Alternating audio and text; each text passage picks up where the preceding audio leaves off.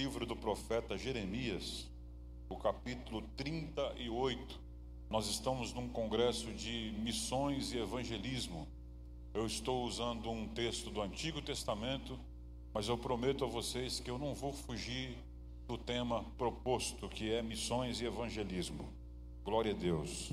Se o irmão, o sonoplasta, conseguir colocar um pouquinho mais de, grave aí, eu vou ficar muito feliz, muito satisfeito. Glória a Deus. Isso, isso ficou melhor agora. Jeremias, o capítulo 38. Olha que maravilha, minha voz ficou parecendo do Cid Moreira agora. Glória a Deus. Obrigado, querido. Eu só não lhe dou um abraço que não pode, tá bom? Nós estamos em pandemia. Deus abençoe. Capítulo 38 do livro do profeta Jeremias. Eu vou. Habitualmente eu, eu, eu, eu leio bastante versículos. Então eu vou ler pelo menos, pelo menos uns quatro versículos aqui para a gente se situar a respeito daquilo que vamos falar. É, o versículo de número 3 diz assim: Assim diz o Senhor: Esta cidade infalivelmente será entregue na mão do exército do rei da Babilônia, e este a tomará. Disseram os príncipes ao rei: Morra este homem, visto que ele, dizendo assim, estas palavras, afrouxa as mãos dos homens de guerra que restam na cidade e as mãos de todo o povo, porque este homem não procura o bem-estar para o povo, e sim o mal. Disse o rei a Zedequias: Eis que ele está nas vossas mãos, pois o rei nada pode contra vós outros. Tomaram então a Jeremias e o lançaram na cisterna de Malquias, filho do rei, que estava no átrio do pátio da guarda desceram a Jeremias com cordas na cisterna, não havia água, senão lama, e Jeremias se atolou. Ouviu Ebed-Meleque, o etíope, eunuco, que estava na casa do rei, que ninguém, perdão, que tinham metido a Jeremias na cisterna. Ora, estando o rei assentado à porta de Benjamim, saiu Ebed-Meleque à casa do rei e lhe falou: Ó oh, rei, senhor meu, agiram mal esses homens em tudo quanto fizeram a Jeremias, o profeta, que o lançaram na cisterna. No lugar onde se acha, morrerá de fome, pois não há pão na cidade. Então deu ordem o rei a Ebed-Meleque, o etíope, dizendo: Toma contigo daqui trinta homens e tira da cisterna o profeta Jeremias antes que morra. Quem pode dizer amém? Meus irmãos, eu, é, se o senhor quiser abaixar um pouquinho, tá bom? Pode abaixar, não tem problema não. Glória a Deus, glória a Deus. Escute, é, eu é, observando aqui esse texto bíblico, eu fiquei hoje meditando esta tarde a respeito daquilo que eu poderia compartilhar com vocês. E eu devo ser é, enfático em dizer que no primeiro momento, ao ler um texto como esse daqui, é difícil a gente imaginar como é que esse texto bíblico ele pode ter uma aplicação para aquilo que nós estamos é, é, observando aqui, que é um congresso de missões e evangelismo. Qual a ligação que um texto como esse pode haver?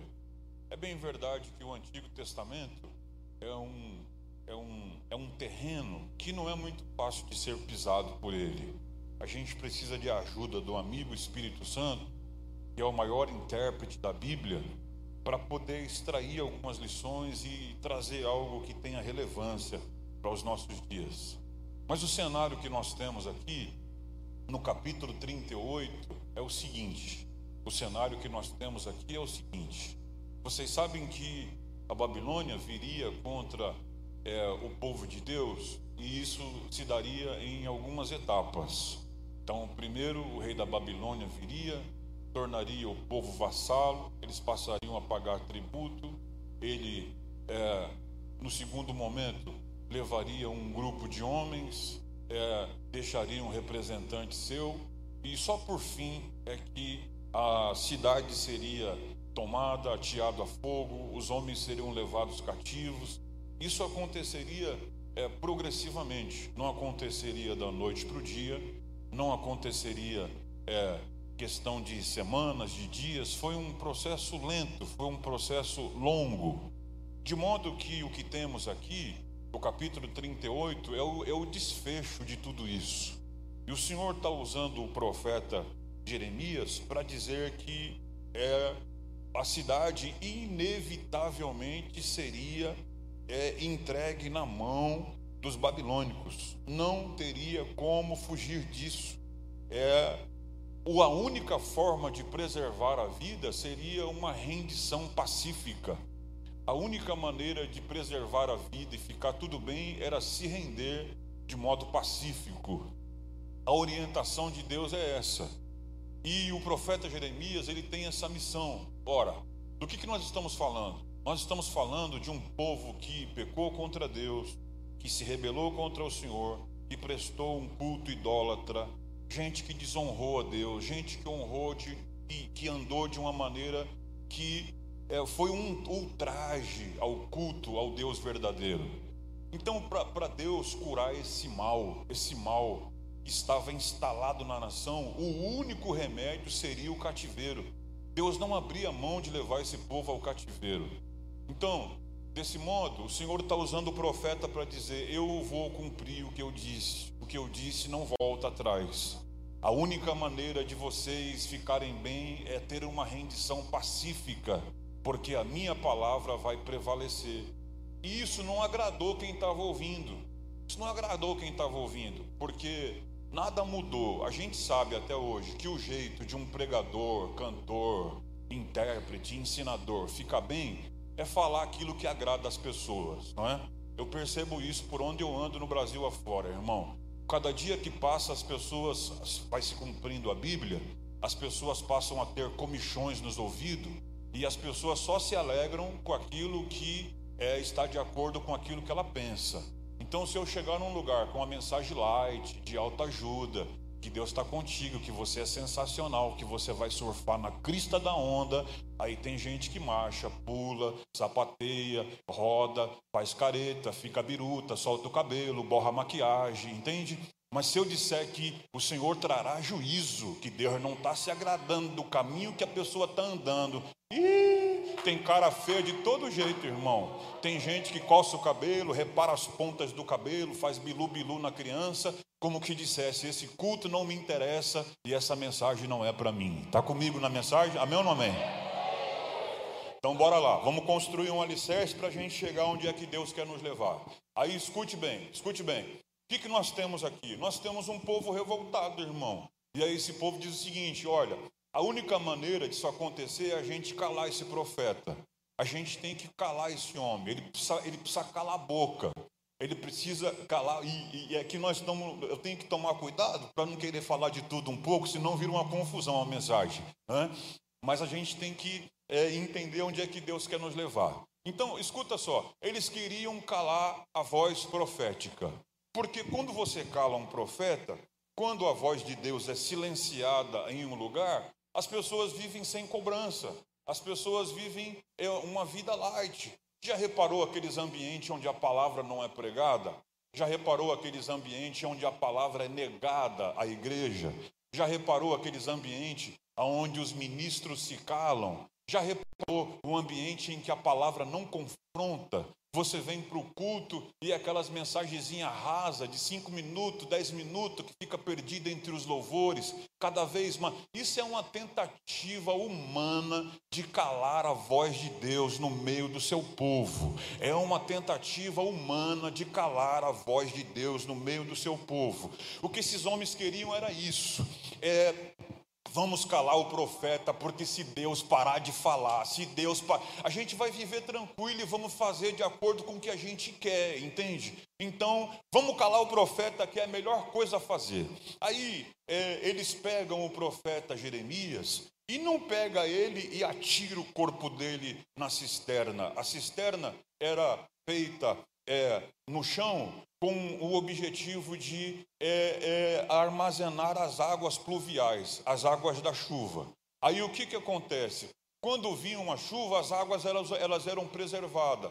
Elas tinham um formato que parecia um badalo de um sino, né? e a, a, a, a extremidade afunilada, de modo que se alguma pessoa fosse, fosse lançada ou se caísse acidentalmente, só poderia sair com auxílio de outra pessoa. Não dava para sair sozinho do fundo da cisterna. E aí, com isso, vem aqui na minha cabeça logo o tema da mensagem: do fundo da cisterna, ninguém sai sozinho. Anota essa daí. Do fundo da cisterna, ninguém sai sozinho. Precisa de ajuda ou glória. Ninguém sai sozinho. Aí escuta bem. Então, o que, que eles queriam? Eles sabiam que se pegasse Jeremias e lançasse, jogasse ele lá dentro da cisterna, eles poderiam matá-lo. Então o que, que eles fizeram? Eles queriam que ele morresse, mas não queriam ser acusados pela morte dele. Pegaram ele, envolveram em uma corda e desceram ele cuidadosamente até o fundo da cisterna, para que, se ele morresse, eles não fossem acusados da morte dele. Não, ele morreu foi de fome, ele morreu foi de desidratação, mas nós não matamos ele. Não queriam ser culpados da morte dele. Mas isso aqui é assunto para outro dia, é assunto para outra mensagem. Vamos adiante, porque eu tenho um ponto desejado a chegar aqui nesta mensagem. Então, aí o profeta está lá, lançado no fundo da cisterna, e aparentemente a paz está instalada, fica todo mundo tranquilo. O rei, por sua vez, perdeu a força, não tem mais liderança, porque ele lida com um grupo de gente insurgente. Ele é tipo aquele pastor de igreja que a igreja se pastoreia, sabe? Que as pessoas dão as ordens que as pessoas é que dizem o que, que vai acontecer, é como o rei de Israel nesse momento.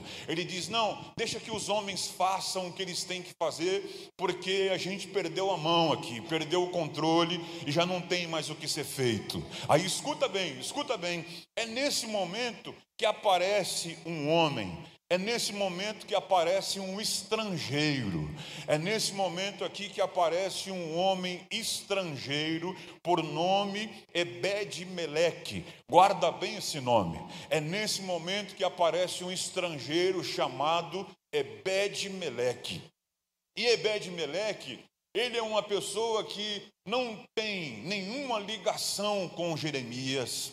Ele não tem nenhuma afinidade ele não tem convivência, ele não tem absolutamente nada disso. Ele é o homem que olha para o cenário, ele olha para aquilo que estão fazendo com o profeta Jeremias e vai dizer o seguinte: Rei, hey, aquilo que estão fazendo com o profeta é uma grande injustiça. Ele não pode ficar naquele lugar, porque ele vai morrer de fome, vai morrer desidratado. E não tem pão aqui na cidade, a cidade está empobrecida. Esse homem vai morrer. Aí então o rei, nessa hora, ele diz: faz o seguinte, pega algumas pessoas e vai lá e tenta tirá-lo da cisterna. Vai lá com um plano de resgate e tira ele da cisterna. Muito bem, aqui eu vou fazer uma pausa na narrativa do capítulo e eu quero usar aqui esses personagens como figura daquilo que eu pretendo compartilhar com você. Imagine que a igreja, ela representa, ela está representada aqui por Ebed-Meleque, o estrangeiro. A igreja está nesse texto bíblico aqui representada por Ebed-Meleque, o estrangeiro.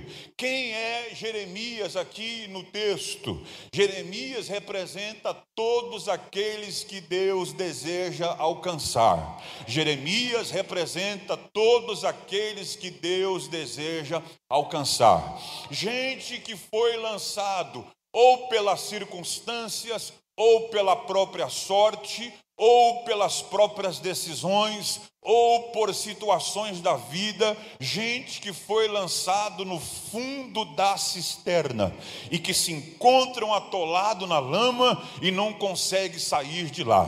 Então eu quero que você venha comigo nesse cenário que o Espírito Santo está nos ajudando a entender que a igreja nesse contexto aqui está representada por Ebed-Meleque. Glória a Deus. Ebed-Meleque, o estrangeiro, tem a missão de tirar quem Deus quer abençoar da cisterna. Eu gosto de Ebed-Meleque.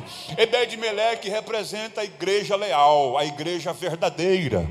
A igreja leal, a igreja verdadeira, ela não fica esperando ordem. A lealdade não espera ordem. Ela imagina aquilo que tem que ser feito, vai lá e faz. Ninguém pediu para Ebed-Meleque ir tirar o profeta da cisterna. Ele entendeu entendeu que era o certo a ser feito, ele entendeu que ele poderia fazer aquilo, ele entendeu que sozinho não conseguia, mas com apoio, com ajuda, ele conseguiria fazer alguma coisa. Coisa boa, irmão, é olhar para um povo, para uma igreja, para um grupo de obreiros, para uma congregação que não fica esperando ordem, que a lealdade deles leva ao trabalho, leva à disposição, leva ao desejar fazer algo para o Senhor. Se você está entendendo o que eu estou pregando, levanta bem a tua mão para o céu e adora a Cristo Jesus aqui esta noite. Oh glória, oh glória.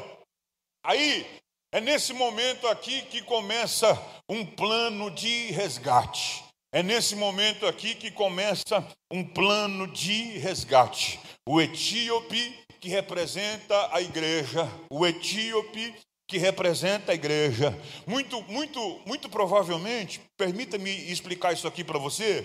Muito provavelmente esse homem, ele era um improvável. O etíope, ele era um improvável no meio dos demais. É, muito provavelmente alguém olhava para ele e diria: ele não tem condições de ajudar ninguém.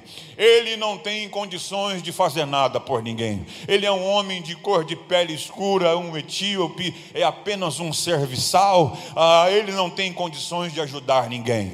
Nós estamos vivendo em um mundo perdido. Nós estamos vivendo em uma época de valores invertidos. Nós estamos vivendo em uma época em que a família está sendo bombardeada de todos os lados. Nós estamos vivendo uma época de uma crise moral muito grande em nosso país. Nós estamos vivendo em uma época em que as bases da sociedade estão abaladas. Nós estamos vivendo uma fase de famílias disfuncionais, famílias desconstruídas. Nós estamos vivendo uma fase de muitos problemas que estão em vários setores da sociedade. E a igreja aparece no cenário como improvável. Alguém olha para a igreja e diz assim: Mas a igreja está lá só fazendo culto. A igreja já está lá só adorando a Deus, cantando os hinos deles, eles são improváveis, mas eles não sabem, irmão, que a cada pessoa que a gente ganha para Jesus é menos um sem teto. Eles não sabem que a cada pessoa que a gente ganha para Jesus é menos um usuário. Eles não entendem que a cada pessoa que a gente ganha para Jesus é menos um desajustado social que vai estar por aí dando trabalho para a sociedade. Ei, eles não entendem que cada pessoa que nós, os etíopes improváveis, ganhamos para Jesus, aleluia, é a sociedade ganhando, cidadãos de bem, honrado, aleluia, cumpridores de suas obrigações e deveres. Se você está entendendo o que eu estou pregando, solte este grito de glória a Deus, por favor, e adore o nome do Senhor teu Deus aqui esta noite, oh glória. Aleluia. Quem aparece no cenário? O improvável. Quem aparece no cenário? Alguém que diz: não, ele não tem condições de fazer nada por ninguém. E enquanto isso, silenciosamente, ele está trabalhando. Enquanto alguém pensa que estamos parados, quebrados, e a igreja, tadinho, estão fazendo lá culto híbrido. Uma parte do povo em casa, outra parte no templo. E tadinhos, eles estão fazendo culto na live. As lives congestionaram, porque todo pastor quer fazer culto na live. E esse povo está doido com live. É live no Instagram, é live no Face, é tanta live que a gente vê. Eles não sabem, irmão, aleluia, que silenciosamente os improváveis continuam despovoando o inferno e ganhando alma para Jesus. Ô oh, glória, olha para cá que eu vou lhe dar um dado importantíssimo. É da nossa igreja, a gente nunca ganhou tanta alma para Jesus como na pandemia, irmão. A gente nunca ganhou tantas vidas para Jesus, aleluia, pregando, olhando para o celular. Quando foi a primeira live, irmão, eu vim cheio de medo, cheio de dúvida. Eu disse, meu Deus, como é que eu vou ficar pregando para esse celular? Não tem ninguém dando glória, não tem ninguém comigo, não dá para dizer, vem comigo, levanta a tua mão e adora a Deus. Ô oh, irmão, foi uma luta. Eu pregava e chorava, pregava e chorava, pregava e chorava. Mas quando começou o terceiro, o quarto culto, toda vez que eu estava pregando na live, aparecia um comentáriozinho lá: Ei, pastor, eu quero voltar para Jesus. Ei, pastor, eu quero aceitar Jesus como meu Salvador. Aleluia, oh glória. Olha aqui para mim. Enquanto alguém está pensando que a igreja é improvável, Deus está nos consolidando na terra. Deus está nos fortalecendo na terra e está nos preparando para o resgate. Se você consegue entender o que eu estou pregando, abra bem a tua boca por um instante e adore ao nome do Senhor da igreja. Urebarasi vidori mi canto ramando revanjori mi ofanderevacia. Eu estou sentindo uma graça poderosa. Se eu fosse você, abria bem a tua boca e adora ao Deus do céu. Se eu fosse você, abria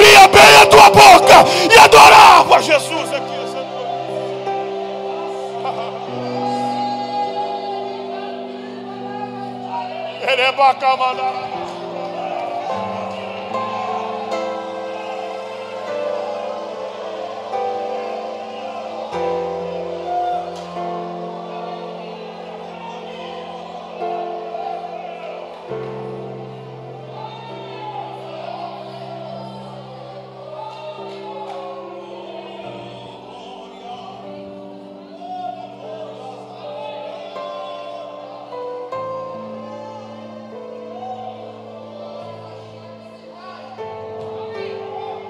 Aleluia. Aleluia. Oh glória. Oh glória. Perdão, irmãos, eu estou muito emocionado. Esse culto para mim hoje aqui é muito significativo. Glória a Deus. Glória a Deus. Glória a Deus. Glória a Deus. Glória a Deus. Glória a Deus. Aleluia, aleluia. Glória a Deus, glória a Deus. Se você pode, adora Jesus por um instante aí, adore Ele, adore, aleluia. Alabarachuri me canto, ramando. Tem uma graça poderosa, tem uma graça inaudita que está envolvendo aqui este lugar. Oh glória.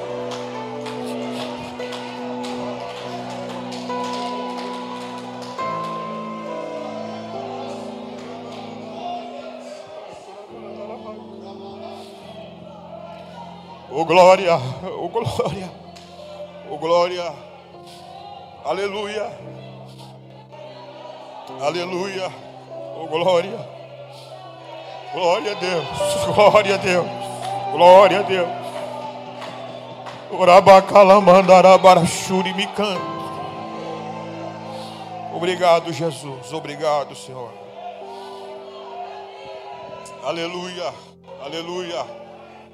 Aleluia. Escute. Escute. Respira fundo. Vamos seguir. Escute. Então Ebed-Meleque, ele coloca no seu coração iniciar um plano de resgate. Ele coloca no seu coração iniciar um plano de resgate. E aí ele, depois de haver recebido é, a ordem do rei, a orientação do rei, o que, que ele fez? ele disse seguinte: Nós vamos iniciar um plano de resgate, mas eu preciso de ajuda. O rei olhou para ele e disse assim: É o seguinte, pega 30 homens, pega 30 homens e leva com você para resgatar o profeta. Eu quero que você fique comigo na mensagem, não se distraia nem por um instante. Se você observar, se você é daqueles que, que gosta das minúcias do texto, você vai ver que tem alguns comentários aí que diz que muito provavelmente esse 30 aqui é, seja um erro de tradução, porque não é necessário 30 homens para içar o corpo de um homem já enfraquecido, desnutrido, sem comer, não precisa de 30 homens. Bastava três. Aí alguém acredita que no original a linha entre o 3 e o 30 é muito tênue e provavelmente alguém errou na hora da tradução. Não precisa de, é só três. Mas quer saber? Eu vou ficar com o que está escrito aqui e eu vou ficar com 30. Por quê, pastor? Eu vou lhe explicar. Eu vou fazer uma encenação aqui. Eu vou precisar de algum dos senhores, tá bom? Vocês podem pegar esse grupo todinho aqui e ficar de pé, por favor? Esse grupo, faça um círculo aqui, faça um círculo. Faça um círculo. Um círculo. Quero que vocês façam assim, ó. Pega aqui, ó. Pega aqui. Assim, desse jeito. Se fecha aí, se fecha. Fecha o círculo, fecha. Isso, isso, isso. Olha para cá. Olha para cá. Por que 30 homens? Por que 30 homens? Por que 30 homens? Porque tinha oposição. Você lembra que foi gente grande? Você lembra que não foi qualquer um que mandou lançar Jeremias lá na cisterna? Você lembra disso? Não foi qualquer um, foi gente grande. Se alguém olhasse e visse lá um etíopezinho sozinho, Ebed-Meleque, um estrangeiro, um negrinho, um negrinho, quem foi que mandou esse negrinho tirar ele da cisterna? Oxe, irmão, alguém ia se levantar. O rei diz: pega 30, pega 30, pega 30. Agora vai você, se levanta, se levanta. Você é a oposição, ele é a oposição. Ele vai tentar entrar aí. Quando ele chegar, se precisar dar coice, dar murro, entendeu? Dar pancada, mas aí ele não entra. Tenta, tenta. Deixa não, deixa não. É assim, ó, é desse jeito. É desse jeito, irmão. É dessa maneira. Se você está entendendo, adora a Deus. Se você está entendendo, adora. Se você está entendendo, eu quero que você adore a Jesus se você estiver entendendo. Oh glória a Deus. Obrigado, obrigado, obrigado, obrigado, obrigado. Olha para cá porque eu vou liberar uma palavra para você. Pode aplaudir, pode aplaudir, pode aplaudir, pode aplaudir ao Senhor, pode aplaudir, pode aplaudir. Glória a Deus. Eu tenho uma palavra de Deus para vocês aqui da área 91. A igreja que está firmada em unidade é uma igreja invencível. Eu vou repetir esta palavra, porque enquanto eu orava esta tarde, o Senhor fez arder o meu coração. A igreja que está firmada em unidade, ela é uma igreja invencível. Não tem conversa, não tem paroleiro, não tem agorador, não tem palavra de maldição, não tem reunião secreta, não tem disse-me disse, não tem conversa, não tem, não tem, não adianta difamação, não adianta oração de macumbeiro, oração contrária, não adianta se levantar, não adianta, a igreja que está em unidade, ela é invencível, ela é poderosa. Se você está entendendo isto, jogue a tua mão lá no terceiro andar e adore ao nome do Senhor teu Deus.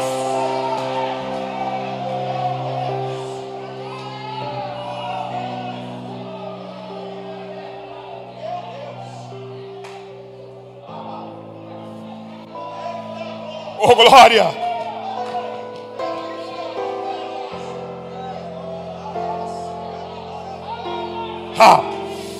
Meu Deus, o Senhor está nesse lugar pelo seu Espírito se manifestando entre nós por meio da Sua palavra.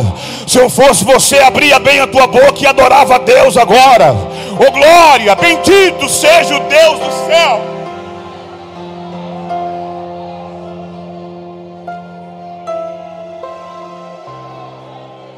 Olhe,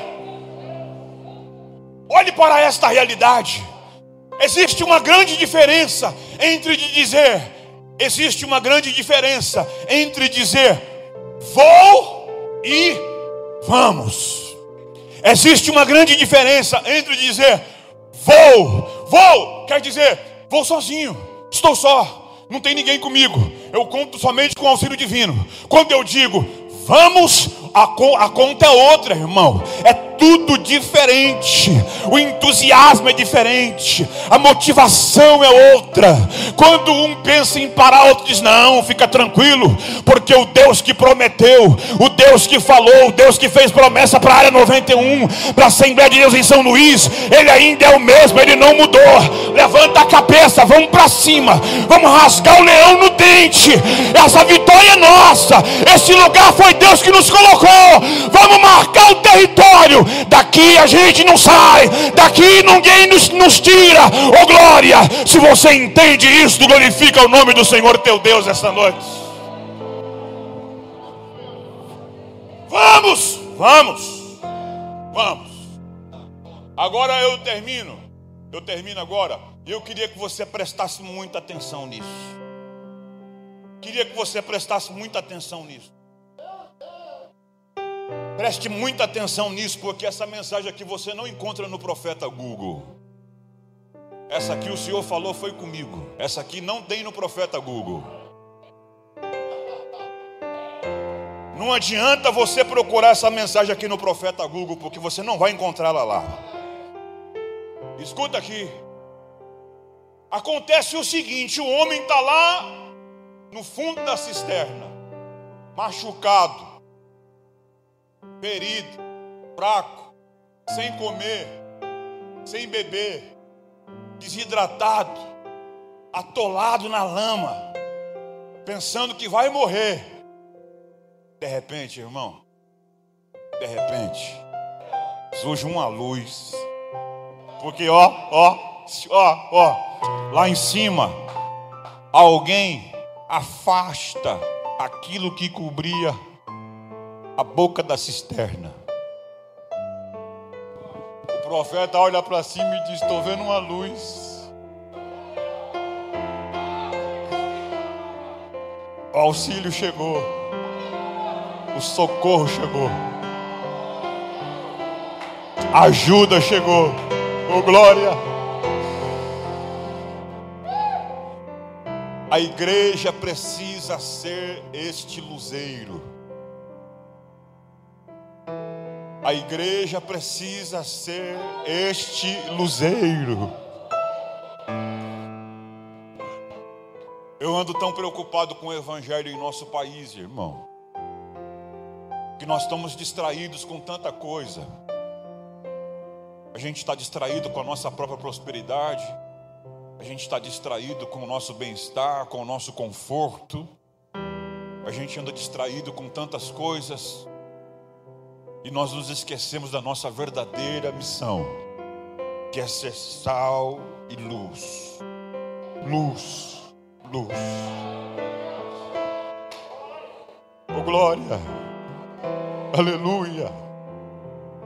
Nós estamos distraídos com tantas coisas, e aí a gente precisa lembrar sempre que Jesus não morreu na cruz para nos dar uma carreira, Jesus morreu na cruz para perdoar os nossos pecados, e a gente, como igreja, entender que a nossa missão aqui é pregar o Evangelho, que a nossa missão aqui é alcançar vidas.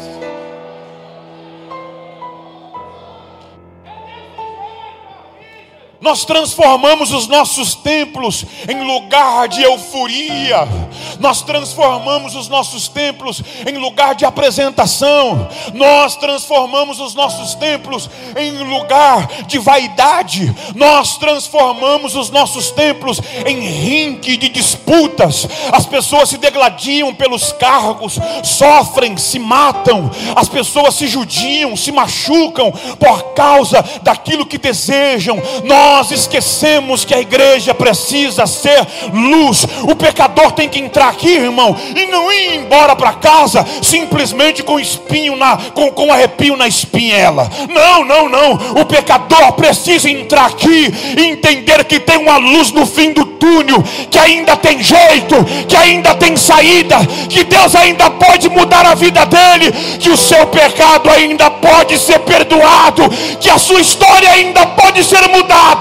Se você está entendendo o que eu estou pregando, solta o grito de glória a Deus.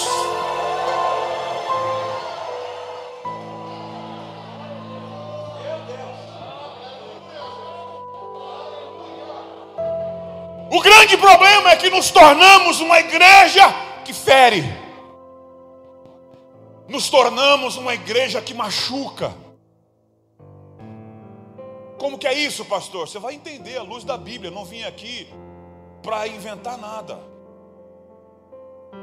Quando chegou lá na cisterna, o etíope parou, ele teve o cuidado, ele teve o cuidado de passar debaixo da tesouraria e tomou umas roupas usadas e uns trapos.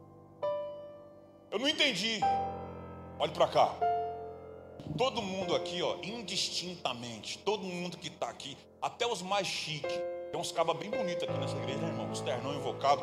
Até vocês que estão bem bonitos, Jairo e os demais, todos vocês que estão chiques aqui, tem uma roupa de mendigo em casa. E o que é a roupa de mendigo? É aquela roupa que quando você está sossegadão em casa, você veste ela. E aí de quem falar que vai jogar fora?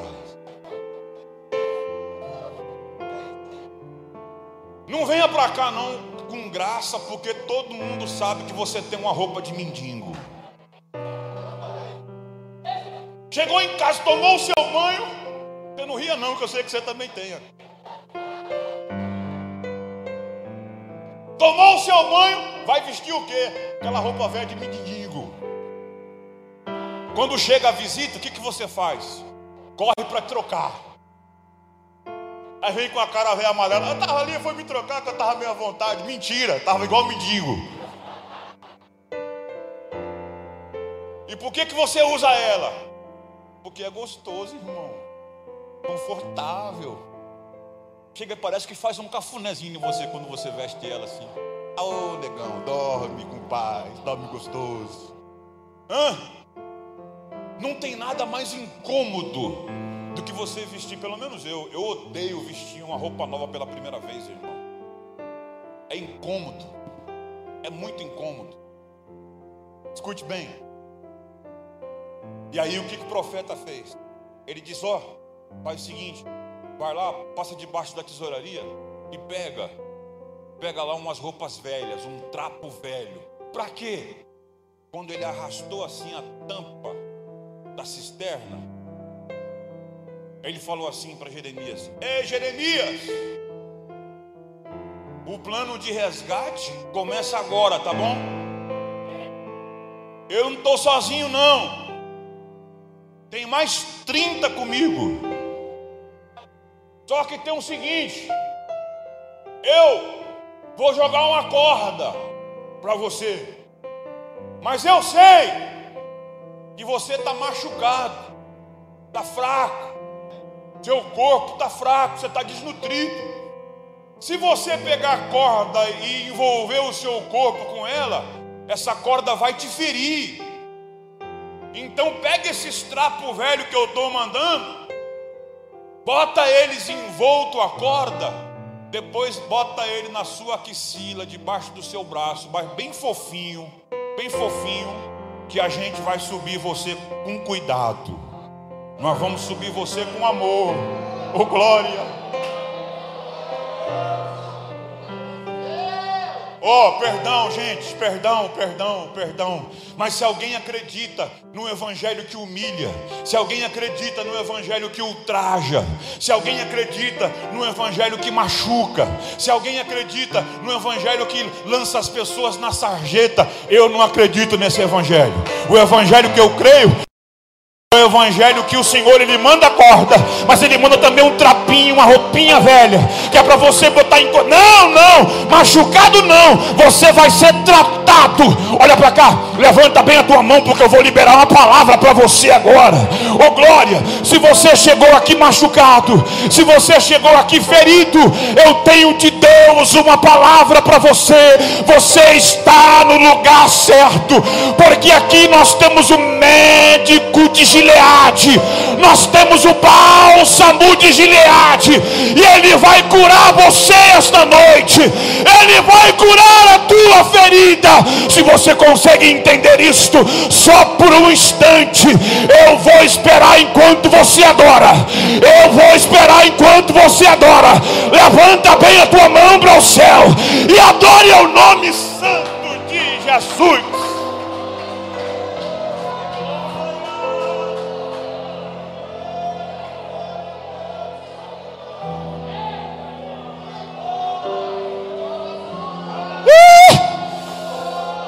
Eleminte obididere bandobi de darabacantura para cividor iminência. Uracalabaravassi de oriminaravassanderevacia. Abra bem essa boca, adore a Jesus e receba do que eu estou recebendo agora. Ele mandou em Minarabaravassi de orimicantura mandorevassai.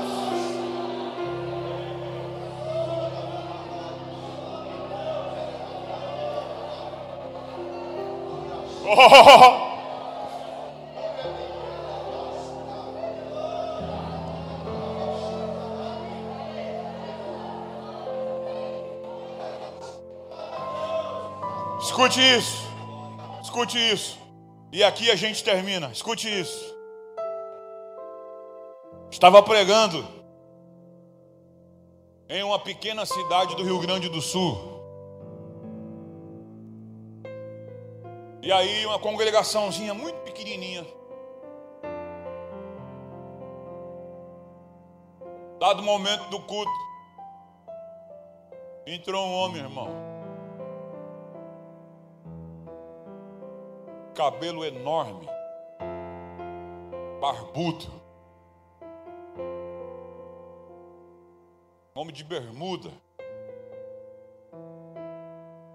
A camisa manga curta. Esse homem ele veio e parou. E aí os irmãos disseram assim para ele: Não, fica aí, tal, não sei o quê. E aí o, o dirigente disse assim: Esse aí é problemático. Já veio aqui várias vezes trazer problema para a gente. Já esteve aqui várias vezes trazendo problema para a gente. Toda vez que esse homem aqui vem aqui, é uma confusão. E aí ele foi chegando, foi chegando, foi chegando. O dirigente se levantou, foi até ele, disse: Pois não. Aí ele disse assim: Eu queria, eu queria a palavra para eu poder falar algo. Aí o dirigente falou: Você não pode, de jeito nenhum. Você não pode falar de que de jeito maneira. Ele falou, mas eu preciso muito.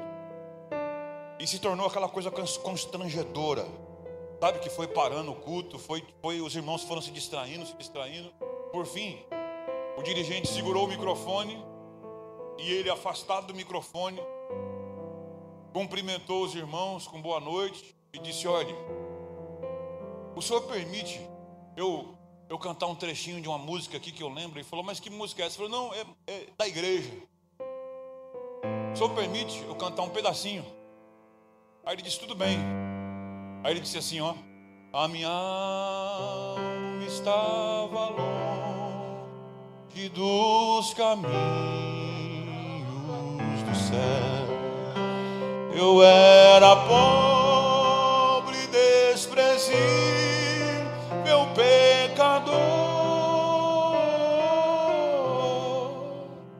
mas Jesus transformou minhas trevas em luz quando Ele estendeu as suas mãos para mim. Quando Jesus estendeu as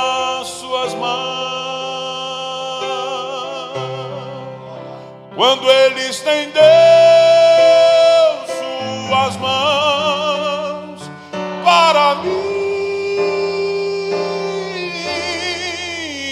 era pobre, perdido,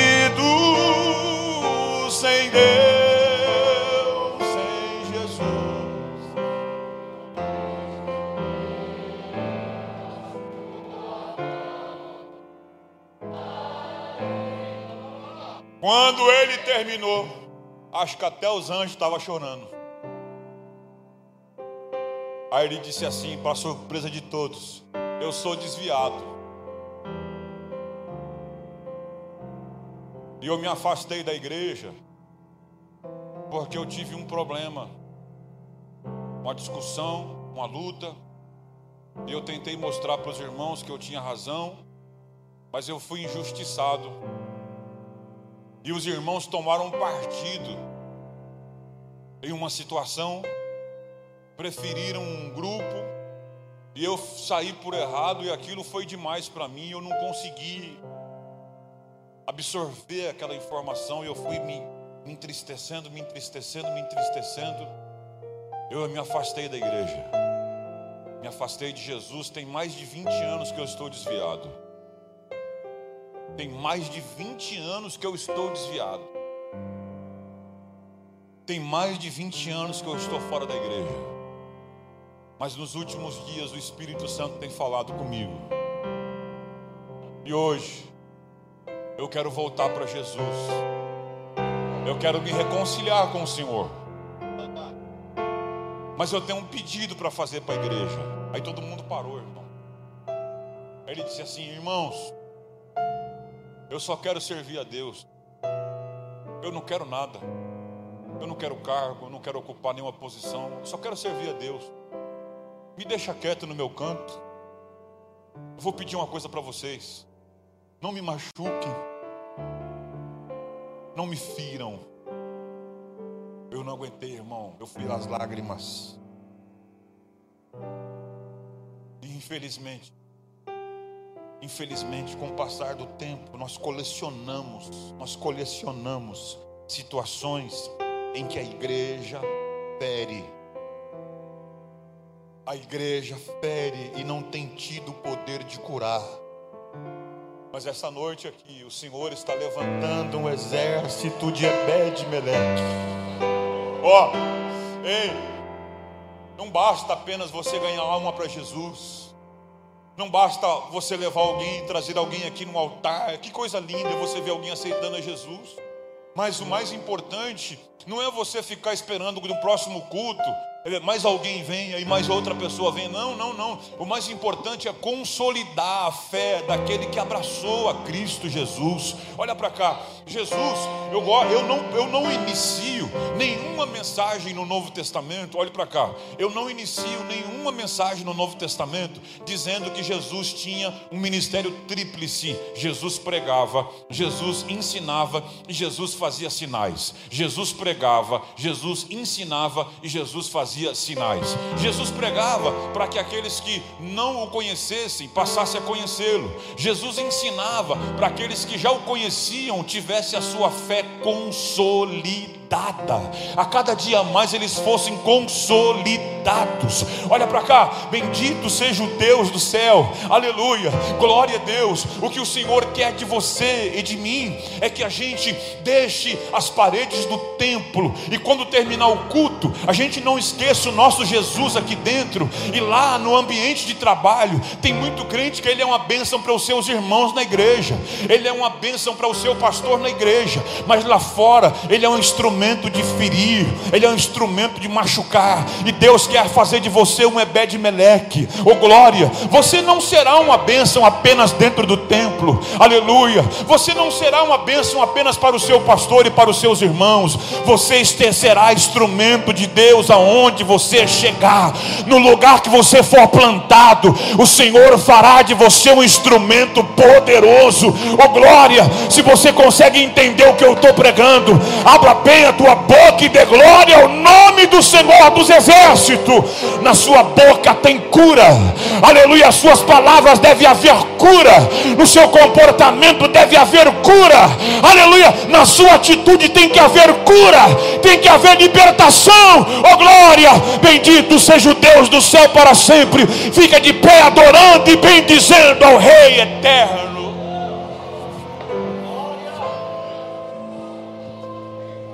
Glória. Oh glória. Oh glória. Oh glória. Eu queria que alguém cantasse, se fosse possível, aquele como um farol que brilha à noite, como. Eu tenho cinco minutos. Eu quero compartilhar cinco minutos que eu tenho com você. Se você se sente tocado pelo Senhor e acha que não é nenhuma extravagância espiritual, sair do seu lugar e vir aqui receber uma oração, eu estou autorizado por Deus a orar por você. Pastor, eu quero ser um instrumento de cura. Eu quero, venha, venha, eu quero orar por você. Venha, venha, venha. Saia aí do teu lugar e vem para cá. Eu quero abençoar a tua vida aqui esta noite. Eu tenho cinco minutos, eu quero compartilhar com você. Oh glória a Deus. Oh glória a Deus. Glória a Deus. Glória a Deus. Pode, pode cantar, já pode cantar. Oh glória, oh glória, oh glória. Vem, vem adorando ao Senhor. Vem adorando a Deus, vem adorando a Jesus. Vem adorando a Deus, vem adorando a Deus. Vem adorando a Jesus. Oh glória! Seja bendito Deus do céu. Seja exaltado o Senhor para sempre. Seja glorificado o Senhor para sempre. Oh glória! Vem, vem. Vem, vem, vem, vem. Oh glória! Sinta o poder do Espírito esta noite.